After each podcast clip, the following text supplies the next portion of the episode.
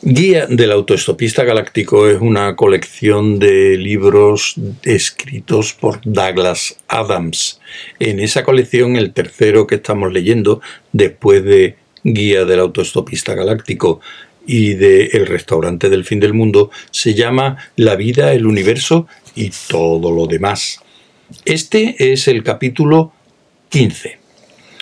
Dos meses después, Cipo Bibrock 5 por 10 a la octava, había cortado las perneras de sus vaqueros galácticos y gastaba parte de los enormes honorarios recibidos por los juicios tumbado en una playa engalanada, mientras la preciosa componente del jurado le daba un masaje en la espalda con esencia de galactina.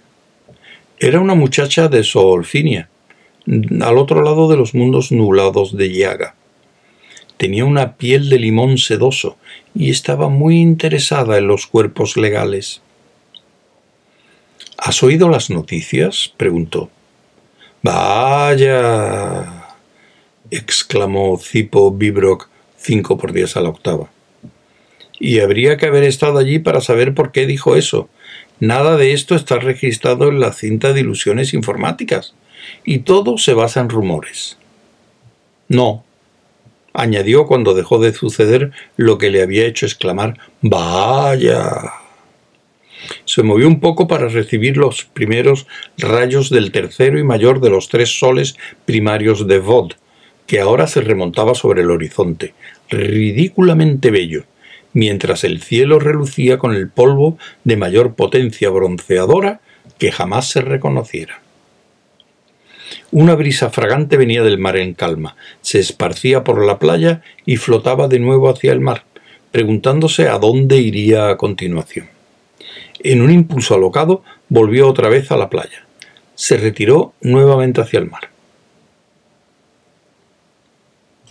Espero que no sean buenas noticias, masculló Cipo Bibrock cinco por diez a la octava, porque no creo que pudiera soportarlo.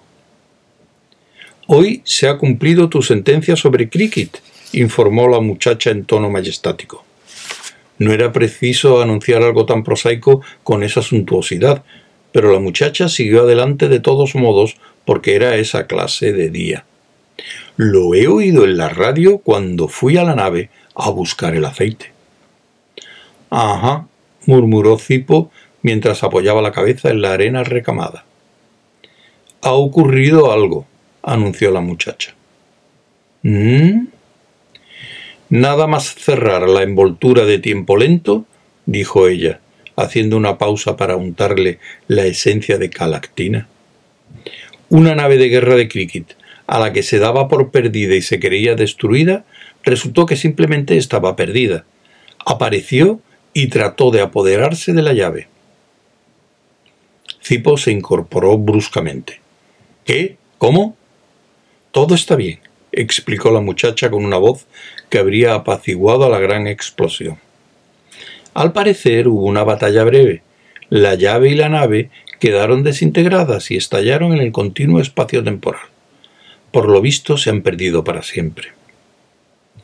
Sonrió, vertiéndose en los, en los dedos un poco más de esencia de calactina. Cipo se calmó y volvió a tumbarse. Repite lo que me has hecho hace unos momentos, murmuró. ¿Esto? dijo ella. No, no, protestó Cipo. Eso. ¿Esto? preguntó la muchacha. Vaya. Una vez más habría que estar allí.